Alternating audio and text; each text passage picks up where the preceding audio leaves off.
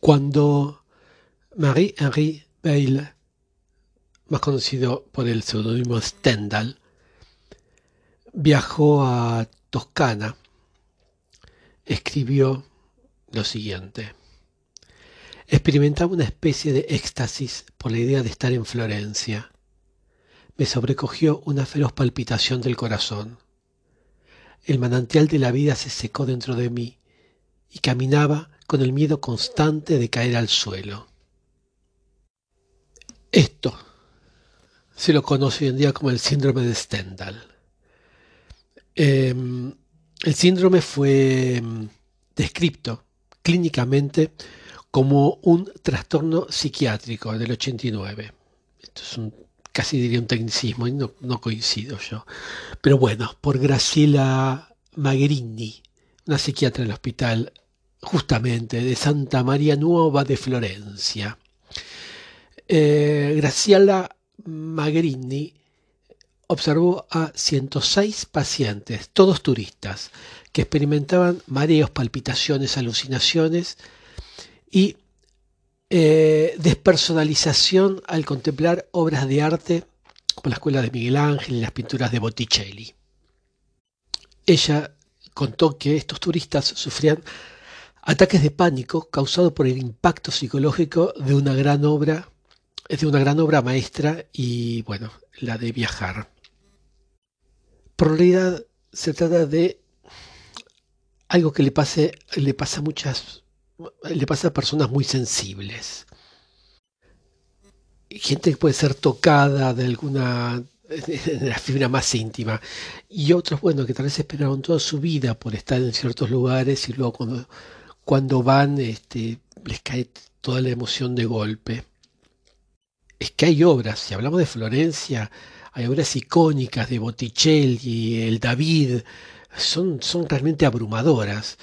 Y es, es lógico que algunas personas pierdan el rumbo y puedan alucinar.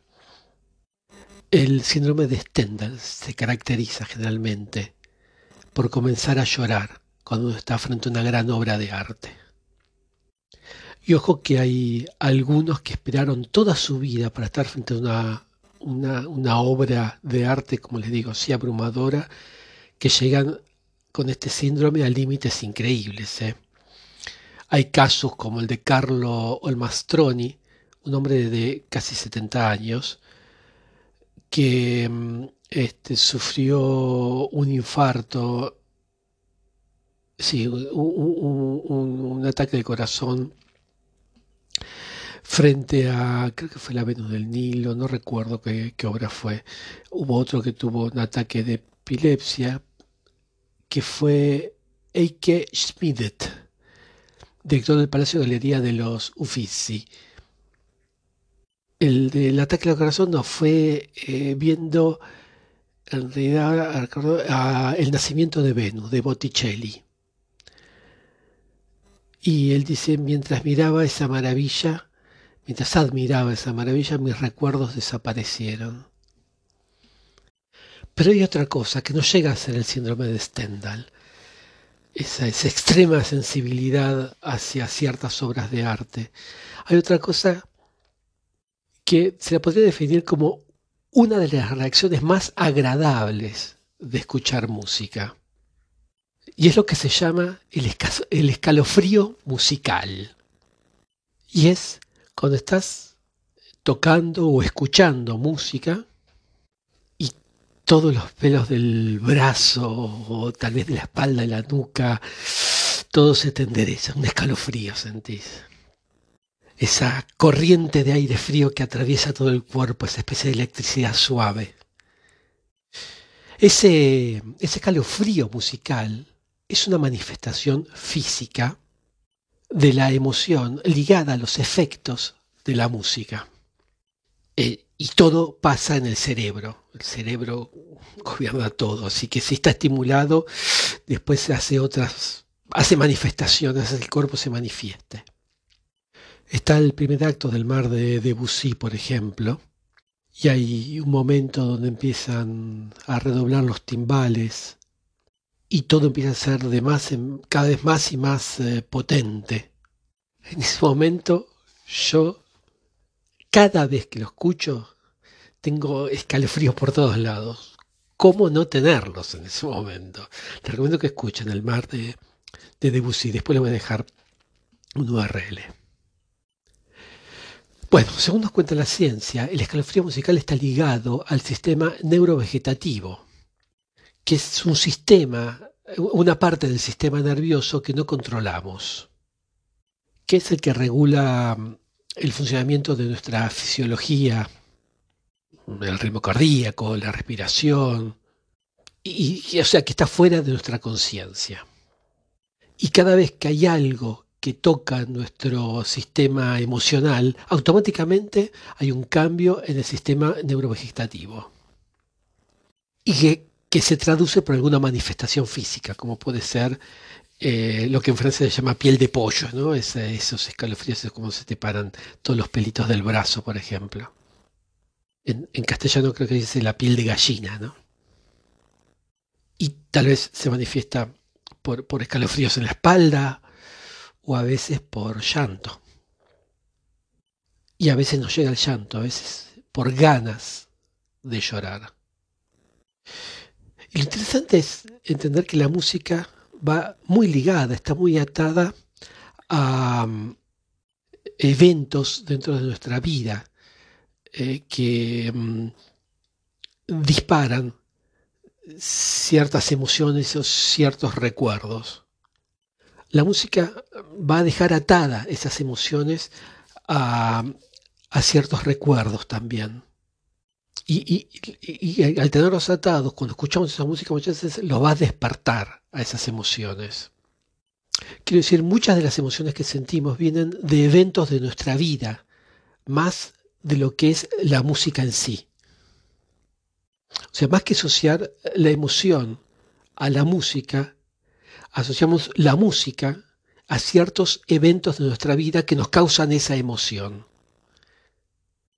Pero el escalofrío musical es una emoción eh, todavía diferente, porque eh, está suscitado por una experiencia eh, en directo, en el momento.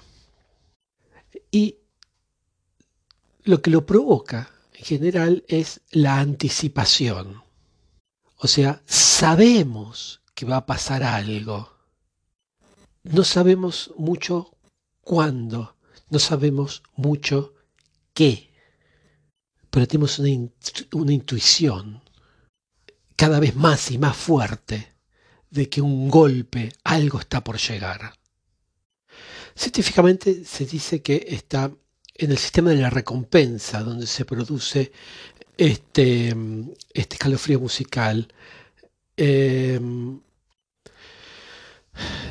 se llama eh, núcleo caudado, que es una estructura subcortical, o sea que está situado en el interior del encéfalo. Forma parte de los ganglios basales para más datos. Bueno, es él eh, el que detecta, o sea, que, siente que va a pasar algo, eh, alguna cosa, y, siente em, el, núcleo caudado, va a pasar algo, va a pasar algo, va a venir algo, va a venir algo, y cuando sucede, lo envía a otro núcleo que se llama núcleo accumbens, no sé cómo se pronunciará, eh, que está dentro del sistema de recompensa, que se activa y produce la dopamina. La, dopamina es un neurotransmisor derivado de la dopa que actúa en los ganglios basales del cerebro. Bueno, este neurotransmisor eh, entra en el sistema del placer. Y, ahí es donde uno tiene esa emoción fuerte, ¿no? La garganta que se cierra. En fin, todas las cosas que uno siente. Y en ese momento, el primer núcleo eh, codado se, detiene, no, trabaja más hasta que, bueno, la música vuelve a comenzar. Y nuevamente un proceso igual, o sea, se da nuevamente un proceso equivalente. Pero Ojo que esto no solo sucede con la música clásica. Todos los estilos musicales pueden provocar el escalofrío musical. Y cada persona tiene su disparador. Lo sabrá con el jazz, lo sabrá con el rock and roll, con el blues, con el espiritual, con, ¿por qué no? Con la ópera, con lo que sea. Pero entre todos los estilos eh, está, cada uno lo tiene, la voz. La voz es el estímulo más potente para causar este escalofrío musical. La voz es extremadamente importante para disparar este calofrío musical. Hay muchas veces que dejamos de escuchar las palabras en la canción para solo escuchar la melodía o la música. Hay muchas veces que escuchamos canciones, por ejemplo, en un idioma que no comprendemos, pero es inmediata la emoción que sentimos. Y es que la voz tiene una sonoridad particular para nosotros. Tenemos neuronas en nuestro cerebro específicas dedicadas al análisis de la voz. Hay una significación biológica y humana enorme en esto. La voz agrega, eh, iba a decir emociones, agrega elementos para disparar eh, un montón de cosas en nuestro cerebro. Se, supone que todo el mundo puede sentir estos escalofríos musicales pero son los melómanos los más los que más suerte tienen con esto. Porque a medida que van escuchando más y más y más música, el cerebro se va ejercitando en esto de las emociones como ir a un gimnasio a levantar pesas, los músculos se van ejercitando o hacer cualquier deporte muy seguido, así escuchando música mucho, el cerebro se va ejercitando en eso. Y así entre el córtex auditivo y toda la red de la recompensa que está ahí en el interior del cerebro, tenemos fibras, como cables que unen a los dos y estudios que se hicieron vieron que los melómanos tienen em, una comunicación como conexiones em, más em, anchas, más densas eh, entre, estas, entre, estas, entre estas partes. Estos, estos cables, si se me permite, son los que conducen al placer musical. Sí, por lo tanto, a, estos escalofríos musicales también. Más uno escucha música, más se desarrollan, se hacen más densos y hay más comunicación en, este, en este cable entre ambas partes. Así es como a veces se va a ir a buscar placeres musicales más exigentes y a veces se van cambiando de estilos o se van buscando otras cosas. Así los, los gustos evolucionan, nuestro sistema cognitivo se va a desarrollar. O sea, como se desarrolla, puede ir más lejos, más profundo. Y esto así es una historia sin fin. Y también está exactamente lo contrario. Así, a la inversa hay gente que no siente jamás ningún escalofrío musical, que no siente absolutamente nada. Escuchan una melodía y no sienten nada.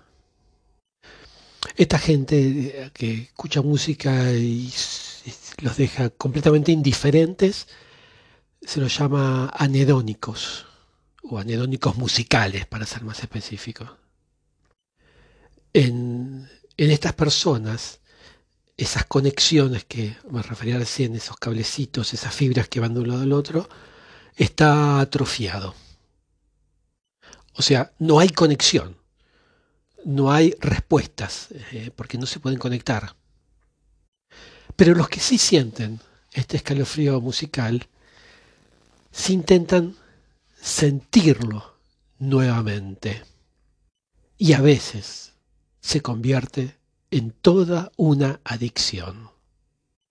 Porque el escalofrío musical es la activación del sistema de recompensa, que es lo que crea la adicción.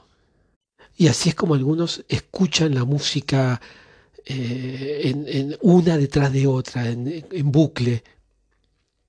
Y esto es una ventaja, ¿eh? porque la música es probablemente uno de los muy, muy, muy pocos estímulos que uno puede escuchar una vez, dos veces, tres veces, diez veces, cien veces, sin, sin jamás llegar a, a asquearse, a hartarse de, de la música.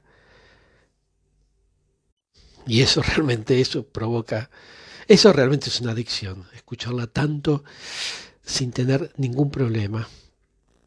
Y es una ventaja, una enorme ventaja, que deberíamos aprovechar al máximo si sentimos ese escalofrío musical cuando escuchamos ciertas, ciertas músicas, ya que solo tiene ventajas.